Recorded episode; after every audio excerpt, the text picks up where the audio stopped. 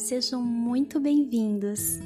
Hoje eu quero apresentar para vocês alguns textos incríveis sobre o mormonismo da minha amiga Silvia Terra Pinto. Esse é um episódio muito especial. Se você já assistiu a série Bridgerton e viu por lá a Lady Whistledown escrevendo em um jornal anonimamente, falando sobre todas as coisas ocultas ali da sociedade, vai entender do que eu vou falar agora, porque sempre que eu penso na Silvia, eu imagino os seus textos sendo publicados em jornalzinhos da Estaca Ala anonimamente, causando maior rebuliço na comunidade mormon, que é uma expressão que ela gosta de usar e eu adoro ouvir também. Eu me lembro quando eu li um texto da Silvia pela primeira vez. Eu fiquei extremamente admirada a primeira coisa que eu me identifiquei foi com o nome. Mas era como se fosse uma leitura minha do mormonismo. Era como se ela visse tudo pelos meus olhos. Os textos da Silvia, ela fala sobre coisas que apenas quem realmente viveu lá e participou ativamente de tudo conhece. Porque ela nos mostra a intimidade do mormonismo, dessa sociedade, coisas que quem não serviu em chamados, quem não participou de reuniões e quem não ficou muito tempo lá dentro, né, participando de atividades e apenas frequentava esporadicamente ou sem muito comprometimento, talvez é, nunca soube ou nunca percebeu. Porque é muito diferente quando você vai lá na igreja no comecinho, né, quando você se batiza ou quando você vai para a igreja e para ser servido, né, e não tem responsabilidades lá dentro. Você talvez não se envolva em situações que te façam enxergar todas essas coisas que ela enxergou e eu também enxerguei.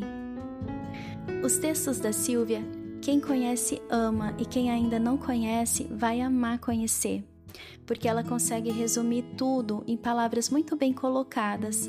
Ela fala por cada um de nós que saiu da igreja e agora consegue ver claramente como é a vida de um membro dentro da corporação SUD. Mesmo que seus textos sejam pautados na sua própria vivência e no que ela observou durante a sua trajetória na igreja, muitos se identificam.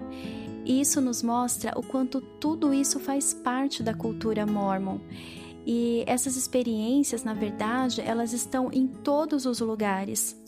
Não são erros de membros, não são é, erros de líderes, não são acontecimentos isolados e não é, não é apenas uma única opinião ou visão de tudo. Muitos, muitos se identificam com ela e com as coisas que ela escreve. A honestidade total dela pode assustar alguns membros que muitas vezes estão lá presenciando tudo isso, mas não falam abertamente por respeito ao que pensam ser a igreja verdadeira de Deus.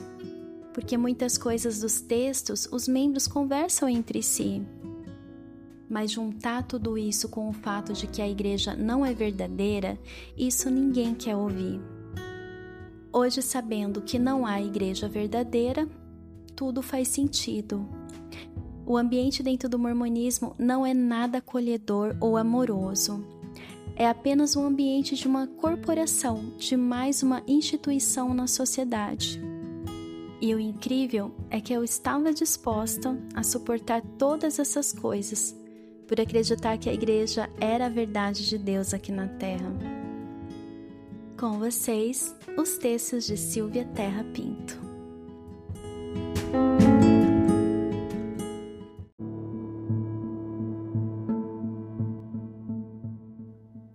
Um momento de desprogramação. Reflexões enquanto membro que fui da Igreja de Jesus Cristo dos Santos dos Últimos Dias. No filme Corra, há uma parte onde o personagem principal, Chris, está em uma festa na casa de sua namorada, achando tudo meio estranho. Ele circula por todo o canto com sua câmera fotográfica. Em um dado momento do filme, ele topa com um rapaz, André, do qual ele tem uma vaga lembrança de sua adolescência. O rapaz, assim como os outros membros da festa, tem um comportamento robótico, como se estivesse hipnotizado.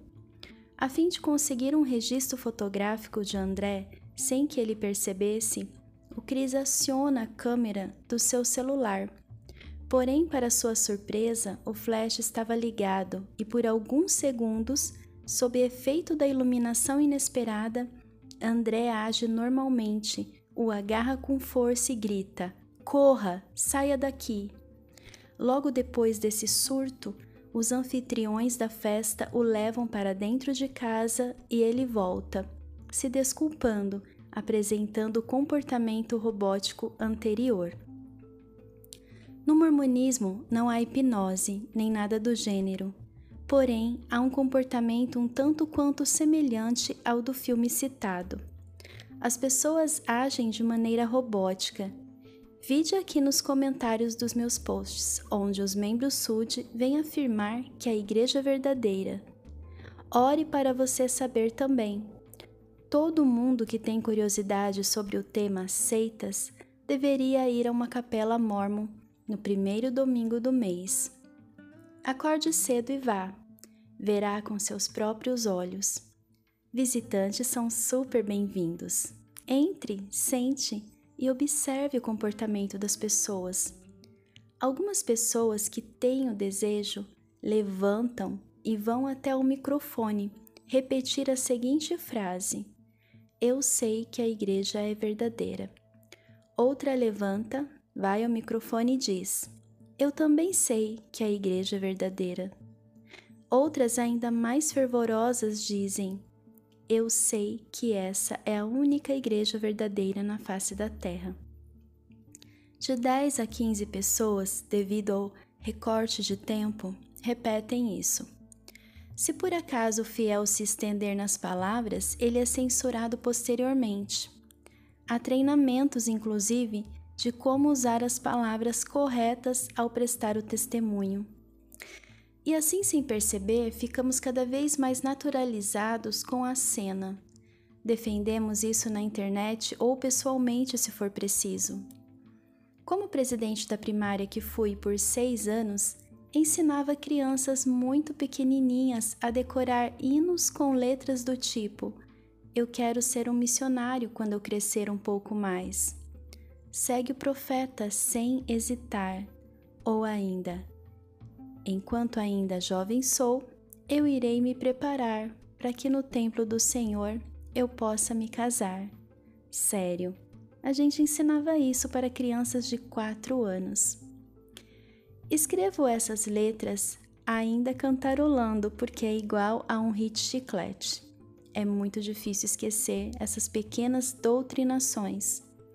Logo, quando o rapaz fizer 18 anos, por exemplo, ele vai escolher ser um missionário, afinal ele canta aquilo desde que se entende por gente. No mormonismo há muita sutileza nas ações. Entretanto, por trás dessa sutileza há um treinamento pesado. Treinamento tão pesado que passei os últimos anos extremamente infeliz nessa igreja, mas nunca cogitei sair dela Afinal, eu era muito bem treinada a saber que ela era o único caminho que me levaria a Deus um dia e que somente atra através dela eu poderia ter minha família na eternidade. Porém, assim como no filme onde o Flash causou por segundos a desprogramação do rapaz, há pessoas fora do mormonismo que, sem intenção, colocam nossa mente para pensar ainda que seja por instantes. Certa vez estava na casa de uma amiga do meu marido, que também era mormon, quando chegou uma quarta pessoa não mormon. Na verdade, ela era ex-testemunha de Jeová. Bom, papo vai, papo vem, ela contando sobre o movimento que a fez sair dos testemunhos de Jeová. Ela solta a seguinte frase: porque é isso. Sempre tem um americano que ora a Deus e Deus pede para ele fundar uma igreja que é dele. Eu achava que essa história era exclusiva dos Mormons, mas não. É a mesma história dos Mormons, Testemunhas de Jeová, Adventistas e por aí vai. Fiquei quieta, mas por alguns instantes meu cérebro foi desprogramado.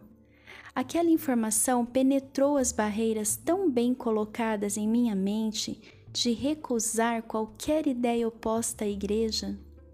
Ousei pensar: será o mormonismo então é mentira? Guardei aquilo para mim.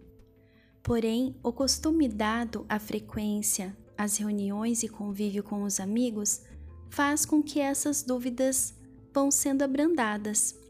Mas o que eu quero dizer, não sei se isso tem um nome na psicologia, mas existem ideias que acessam locais no cérebro que fazem você se repensar, te chamam para a realidade. Claro que, se você relata para seus líderes, eles mandam você orar, cantar hino, plantar bananeiras, faz de tudo. Só não dê ouvido a qualquer voz que te incline a sair daqui. Hoje queria agradecer a essa moça, que eu não sei nem o nome, mas que de maneira despretensiosa ajudou-me a, em outro momento, me libertar. Uma reflexão sobre o tema intolerância religiosa. Muito me preocupa o fato desses textos parecerem intolerantes. Sabemos a importância de garantir que todas as religiões tenham o direito de existir e serem respeitadas.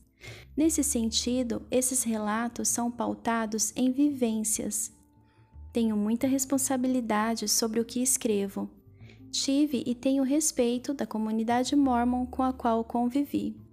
Quem me conhece sabe da minha índole. No entanto, o mormonismo, enquanto instituição, trabalha para encobrir suas verdades, sejam elas da sua história ou da atualidade. Minha mensagem é: se quiser entrar para o mormonismo, entre, mas entre sabendo no que está se metendo.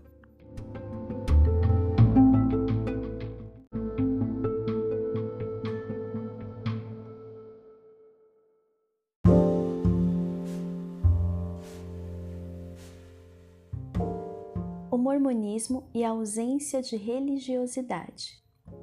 Ser uma pessoa religiosa carrega em si um peso.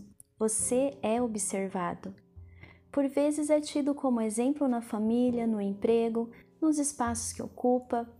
Agora, imagina ser uma pessoa religiosa, membro da única igreja verdadeira da face da terra. Esse é o peso que carrega o membro da Igreja de Jesus Cristo dos Santos dos Últimos Dias. Já fui em alguns cultos de adoração em outras denominações, católicos e evangélicos.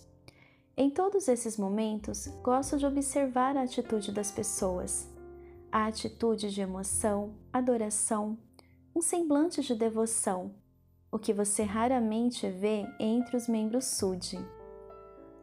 Na igreja mormon, a religiosidade é quase brega. Posso explicar. Se você é uma pessoa que fala muito sobre coisas espirituais ou se assemelha de alguma forma ao público evangélico, você é tido como uma piada lá dentro. Esse comportamento de emoção não é bem-vindo. Ao contrário, se você parece uma pessoa fria, com um naipe empresarial, firme e duro ao falar com a plateia, é aclamado. Na religião Santos dos Últimos Dias, você nem pode falar a palavra Deus. É proibido. Não se pode dizer um simples Deus te abençoe ou é a vontade de Deus. Não, não. Você só pode se referir a Deus com o nome permitido por eles, Pai Celestial. É uma gafe terrível usar o nome de Deus em uma conversa. Lembro que quando saí do mormonismo, adorava dizer meu Deus, graças a Deus, vai com Deus. Tudo para gastar meu vocabulário em tantos anos de proibição. Outro ponto curioso é que, embora a Bíblia seja um livro aceito pelo mormonismo, ele é completamente deixado de lado, não incentivado. Não é a leitura da Bíblia que conta, é a leitura e estudo do livro de Mormon. Lembro perfeitamente dos missionários americanos que vinham aqui em casa e zoavam a Bíblia, dizendo que tudo o que as pessoas precisavam estava no livro de Mormon e que a Bíblia servia apenas para o comprovar. Ainda sobre a falta de religiosidade, lembrei de um querido bispo que tive, uma pessoa maravilhosa, mas que não tinha absolutamente nada de religiosidade, nada. Aposto que ele não sabia nenhum provérbio ou salmo.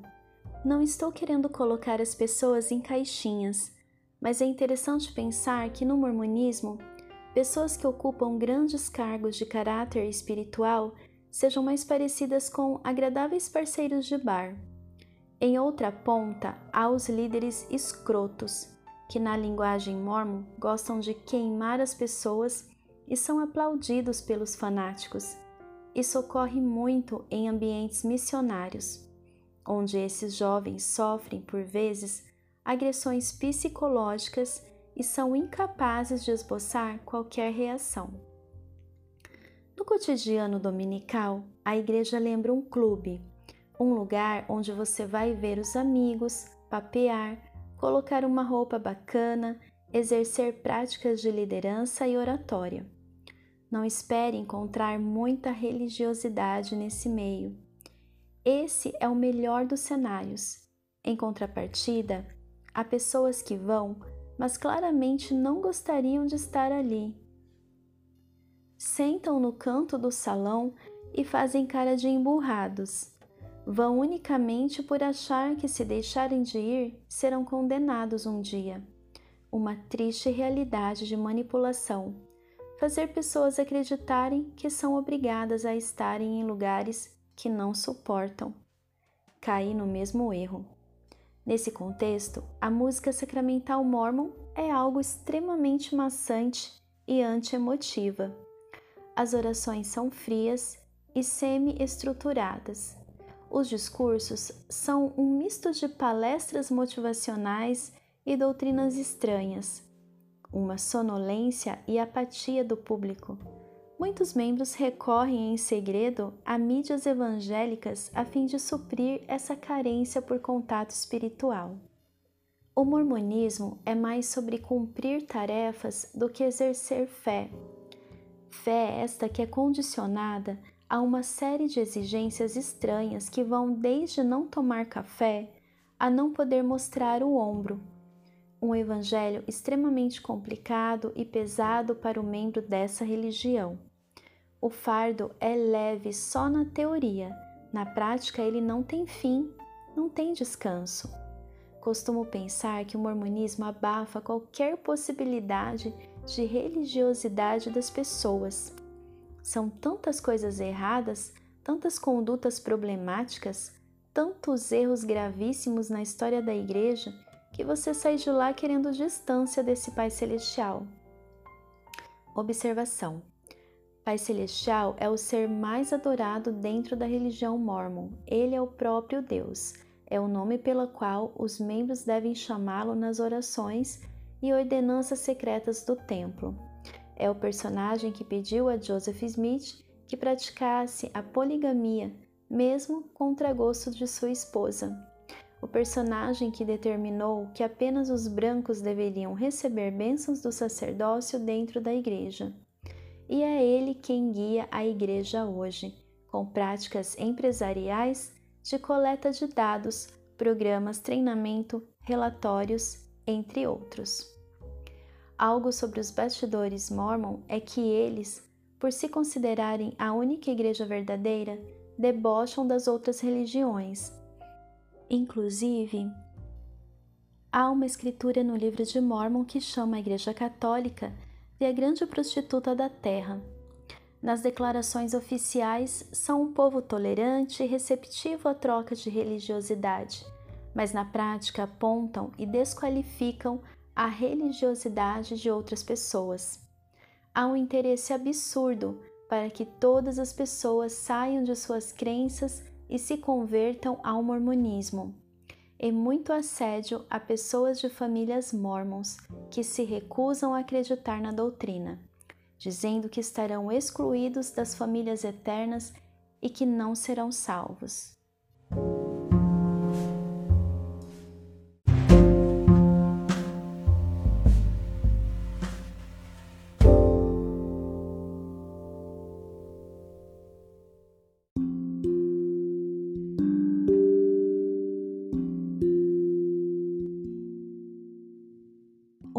Mormonismo e ausência de religiosidade, parte 2 O sacramento com gosto de cloro. O que é o mormonismo? Não tenho essa resposta. Após 18 anos atuando ativamente como membro mormon e três anos fora dessa instituição, digo que não sei. O que sei é que o mormonismo pode ser muitas coisas, exceto uma religião. O que leva essa instituição a enviar missionários a todos os cantos do mundo e tirar as pessoas de suas culturas, da sua religiosidade e lhes apresentar em troca um pacote muito meia-boca de algo que chamo de pseudo-religião? Algo que não combina com elas, que as resumem a homens e mulheres padronizados. Muitos entram no mormonismo de coração aberto e entregam o seu melhor ao que acham ser uma religião séria, mas afirmo categoricamente que não é. Já pensei em muitas possibilidades, mas somente Joseph Smith, o fundador da igreja, sabe o que ele aspirava quando disse somente ele ter a verdade. Sua história turbulenta dá pistas de suas intenções. Dezenas de casamentos plurais, prisões devido a trambiques em uma Nova York dos anos 1800, venda de livros ditos sagrados, caçador de tesouro, aspirações políticas e finalmente seu assassinato em uma cadeia por uma população local. Trazendo para um contexto contemporâneo, o mormonismo diz ser a única religião com profeta de terno e gravata, e os doze apóstolos. Todos sempre brancos, afinal, o Deus mormon tem questões mal resolvidas com os pretos, homens de negócio muito bem sucedidos. Qual seria a intenção desses homens que sabem que não falam coisa nenhuma com Deus? Também não sei. Afinal, o que acontece dentro das capelas em tons, pastéis e placa de mármore? Acreditam ser um povo escolhido por Deus e que tem a missão de catequizar o resto da humanidade, inclusive seus mortos. Certa vez, minha mãe, que sempre teve o pé atrás com essa igreja, disse: Essa religião não deve ser tão ruim, porque há pessoas boas lá dentro. No meu íntimo, eu sabia que a instituição mormon é uma coisa e seus membros são outra.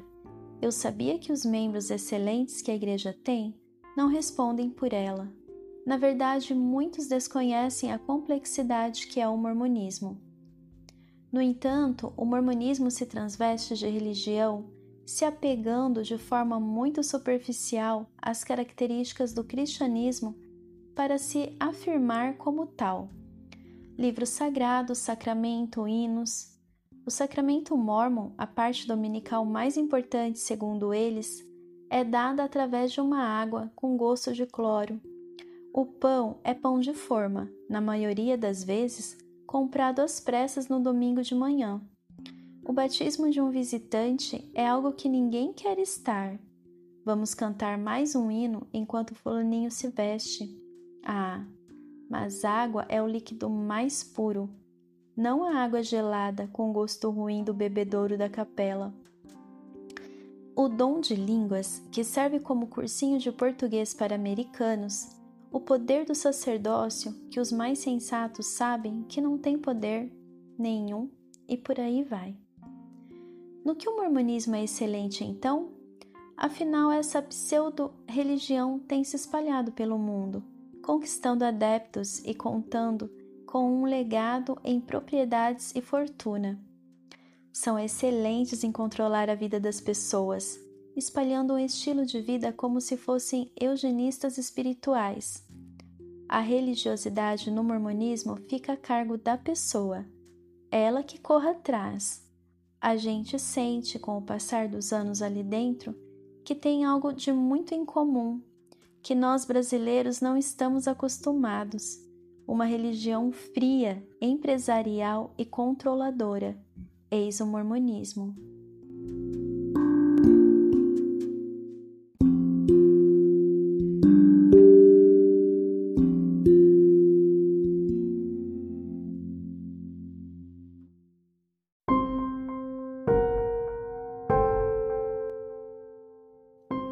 Foi no mormonismo que desenvolvi os sentimentos mais mesquinhos. Deus é amor, não no mormonismo. No mormonismo, Deus é vigilância, supervisão, julgamento e controle. O amor é secundário. A máxima é: Te amo tanto que te julgo, te aponto. Quem é membro mormon há muito tempo e nesse momento do texto usar sua sinceridade vai entender o que quero dizer.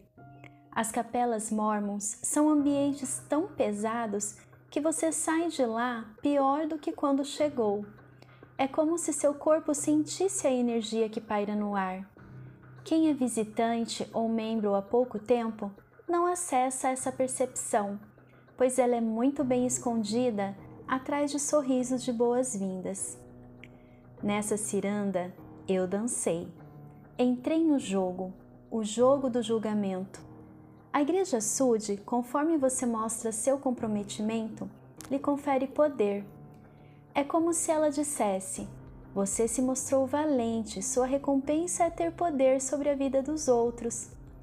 De fato, você o tem.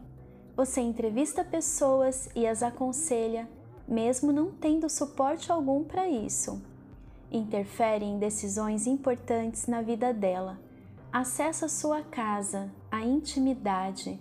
Não existe distinção entre o que é privado e o que é espiritual.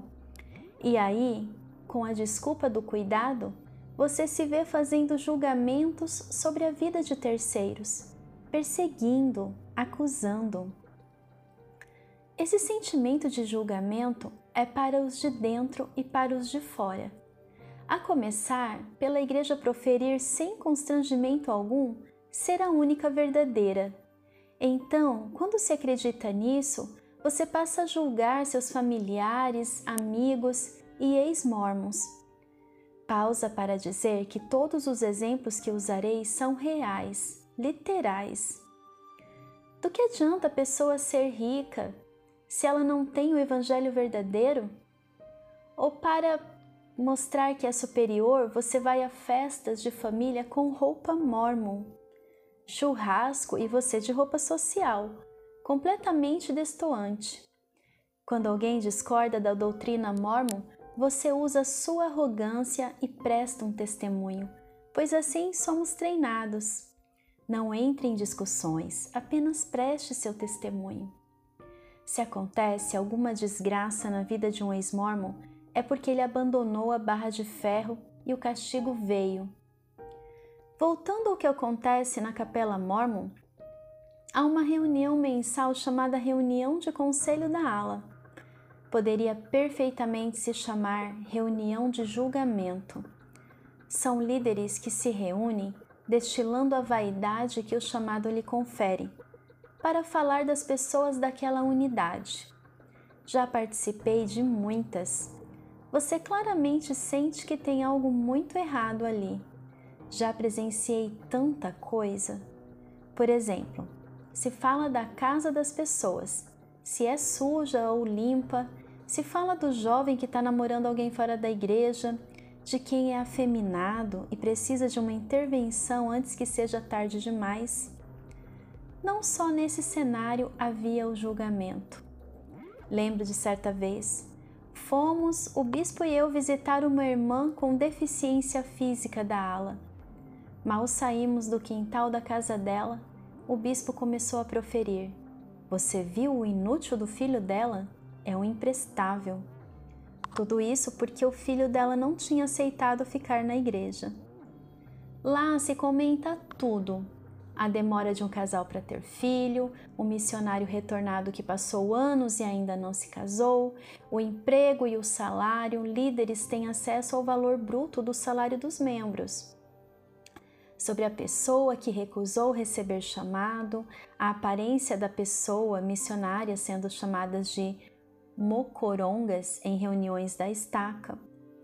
Se o membro dá mais importância ao trabalho do que à igreja, se dá mais importância ao corpo do que à igreja, a frequência sexual do casal, o motivo do divórcio, o culpado do divórcio, a opinião política do membro, se usou ou não o garment na foto do Facebook, se vai para a praia de biquíni, se passeia no domingo, se é rebelde.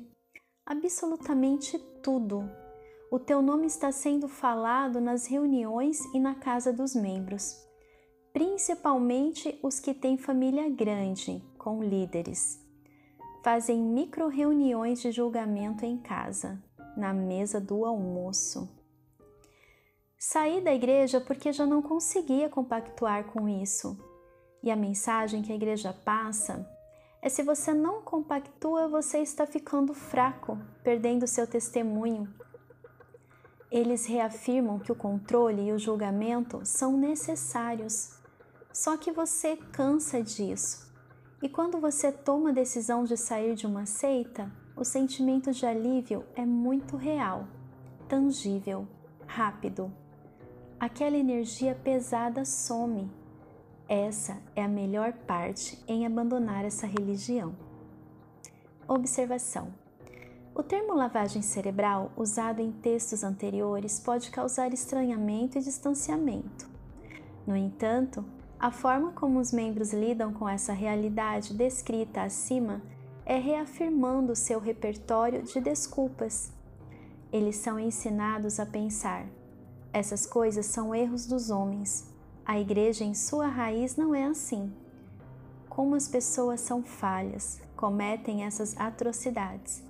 E assim, naturalizar passar uma vida em um ambiente tóxico.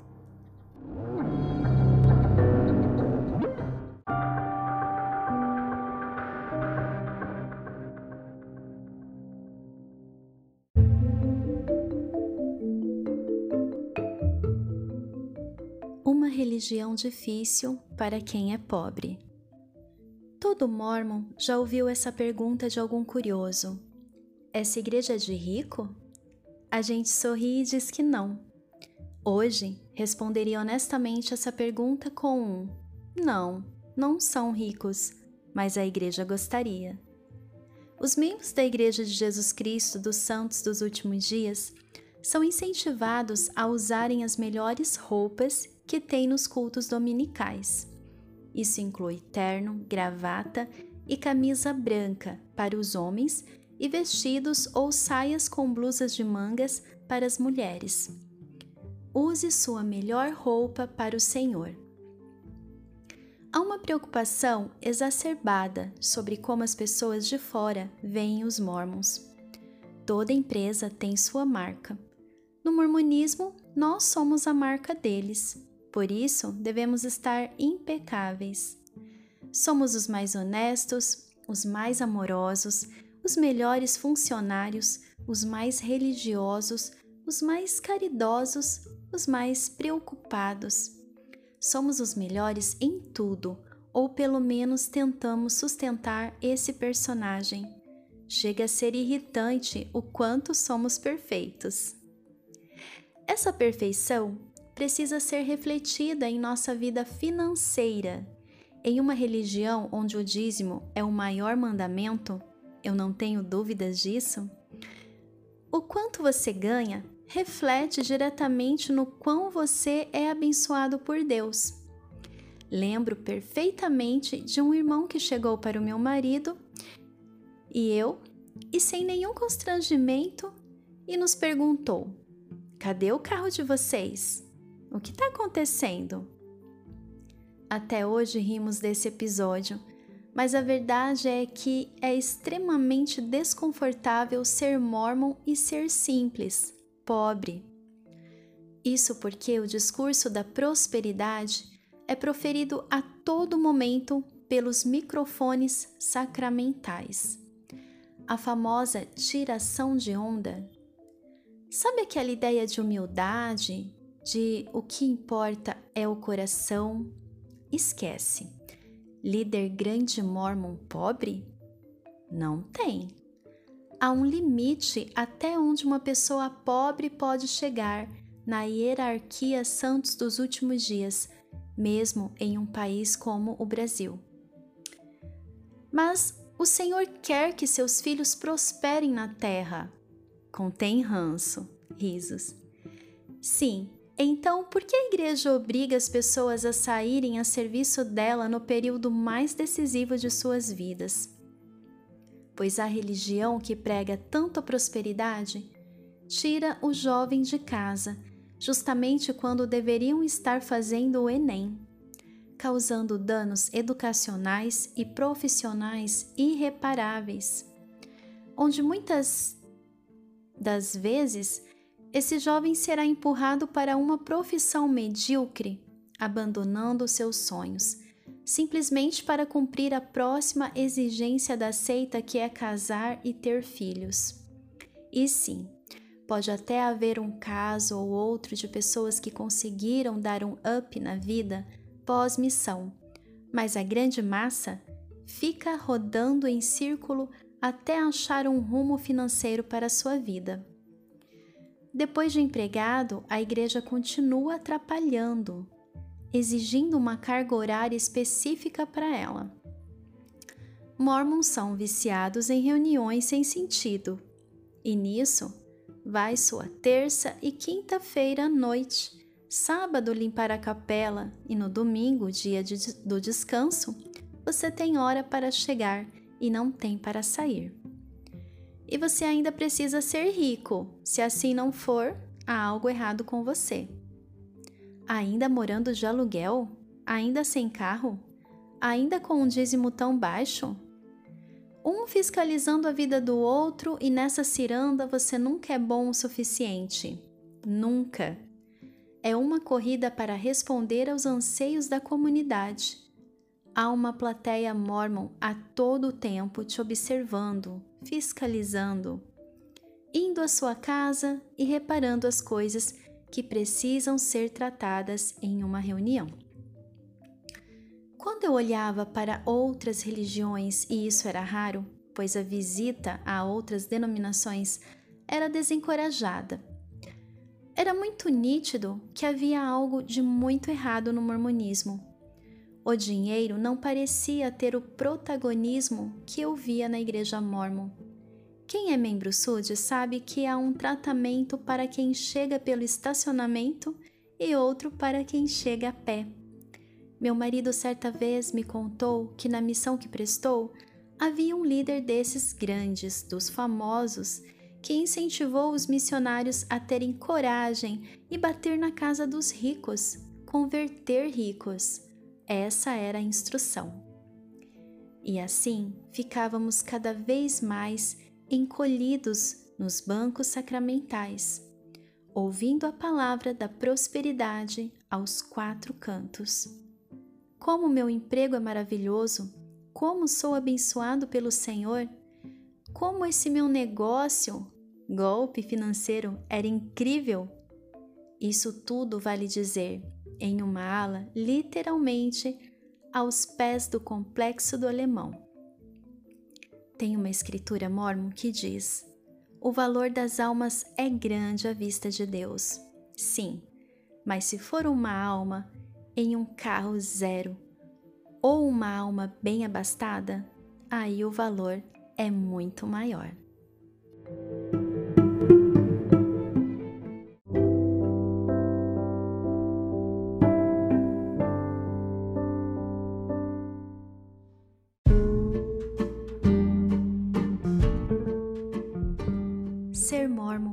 Antes de tudo, uma ilusão. O conceito de felicidade é muito particular. Quem pode dizer se somos ou não felizes além de nós próprios? Tive muitos momentos de felicidade na seita Santos dos últimos dias. Tudo o que a igreja me oferecia, a diversão, as amizades, a espiritualidade, a cidadania, me fazia ter certeza que não precisava de mais nada além da minha vida. Era completa. Desfrutava do privilégio de ser membro da única igreja verdadeira. Era uma moça admirada e requisitada para cargos que envolvessem responsabilidade, do jeito de ser mormon. O slogan Ser mormon é ser feliz se aplicava muito bem a mim. Além disso, tinha muitas amizades. Ser membro de uma religião tão invasiva faz com que você entre constantemente na casa de pessoas e vice-versa. Nas datas mais importantes da sua vida, são os santos dos últimos dias que estão presentes, a sua família. Você encharca seus eventos, suas festas, suas comemorações com pessoas que mal lhe conhecem, mas que, por uma questão de proximidade religiosa, passam uma percepção que são pessoas íntimas, seus amigos. Posso citar como exemplo meu casamento. Quase 80% dos presentes eram sudes, pessoas que hoje não tenho nenhum contato. Não são meus amigos, pois a relação se pautava, na verdade, na ilusão do convívio semanal, confundido com amizades. A fragilidade das relações despontam para os dois lados. Quando saímos da igreja, há um desinteresse de ambas as partes para manter vínculos de amizades frágeis, que não suportam a mudança de percepção sobre a seita e uma crítica severa à religião que lhes é tão cara. Nesse sentido, poucos ficam, pouquíssimos. Você não carrega nada daquele ambiente. Todo o tempo despendido, desprendido em estudos religiosos, são pautados em informações manipuladas. As centenas de treinamentos só fazem sentido ou lhe dão alguma vantagem naquele ambiente controlado a maior parte das habilidades desenvolvidas são, na verdade, de interesse da seita e não lhe servirão de nada quando você sair dela. O sentimento de tempo perdido é quase sufocante. Imagine desprender anos e anos para assimilar uma causa mentirosa. Nesse ponto, só quem passa pelo despertar, que também chamo de olhar com sinceridade essa religião, conhece. Não tem como uma pessoa de dentro conhecer o sentimento de estar aqui fora, de olhos abertos. Quando os elementos fantasiosos e distorcidos da realidade se desfazem na sua frente, você precisa lidar com o fato de que sua vida foi orquestrada por aspectos irreais. Lembro de uma amiga que, após minha saída da igreja, se recusava a ler meus textos e quase implorava para não dizer que estava perdendo seu tempo naquela instituição, o que era respeitado. Esse desespero para não lidar com a realidade vem do conforto que o pertencimento a uma religião traz. Porém, na Igreja de Jesus Cristo dos Santos dos Últimos Dias, muitos membros que certamente não compactuam com ideias racistas, machistas, criminosos, fazem vista grossa para a realidade de que esses mesmos aspectos estruturaram sua religião. Em pleno 2023, em uma pequena busca na internet, até mesmo em fontes oficiais da igreja, está tudo exposto sobre o que foi essa religião em seu início sabem que a igreja atende a interesses empresariais antes de espirituais, mas, surpreendentemente, são exímios em dar desculpas para tudo. Temos o nosso próprio repertório de desculpas para nos manter nesse lugar confortável que a seita nos dá. Deus sabe de todas as coisas, era um propósito de Deus. No milênio, todas as coisas serão descobertas a igreja perfeita, os homens não. E por aí vai. Sempre retroali retroalimentando a máxima de que o importante é não perder o testemunho e não nos afastarmos. Olhando para trás, vejo a pobreza que era minha felicidade. Uma felicidade limitada aos espaços que a igreja permitia, as relações condicionadas por ela. Caso isso fosse burlado, havia muita culpa. Como dizia na minha bênção patriarcal: Para onde você vai senão aqui? Uma oferta de vida perfeita que não existe, pura ilusão. Quando você cai em si, percebe que não é melhor do que ninguém, mais protegido, mais amado. Você só é mais um. Sua religião só é mais uma dentre tantas. Não há nada de especial em você. Observação: Em uma seita, há dois tipos de comportamentos em relação à saída de um membro. Quando ele sai por uma fraqueza, mas ainda mantém laços emocionais com a religião, o tratamento é o de buscar sempre essa pessoa, bajular, mandar mensagens bonitas e de encorajamento ao retorno. Quando você sai da seita, ciente do que lhe levou à decepção, há um esquecimento da pessoa, que antes era admirada, passa a ser questionada, julgada. Há um esforço em deturpar a honra do antigo membro para que não seja motivo de levar outras pessoas ao mesmo processo. Observação 2. Em 2002, quando entrei no mormonismo, quase nenhuma informação real sobre a igreja era disponibilizada. Havia uma proteção de dados sobre os eventos históricos que tornava quase impossível o questionamento da seita. Hoje, para se ajustar à divulgação paralela de assuntos referentes à seita, a mesma disponibiliza, de forma tímida, aspectos reais sobre a sua história. Em livros oficiais da religião, encontramos as pautas do racismo, poligamia, maçonaria, entre outros. Mas não esperem um pedido de desculpas ou retratação histórica. A abordagem logo é seguida das mesmas desculpas às quais me referi no texto.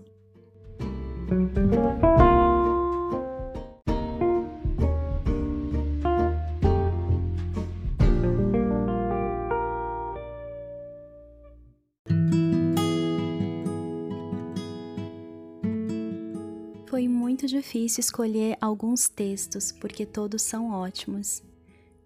Então, para quem quiser mais, eu vou deixar o link na descrição, até para que vocês possam conhecer melhor esse excelente trabalho da Silvia. Provavelmente mais para frente eu também vou trazer outros textos aqui para o podcast. Então é isso, nos vemos no próximo episódio. Até lá!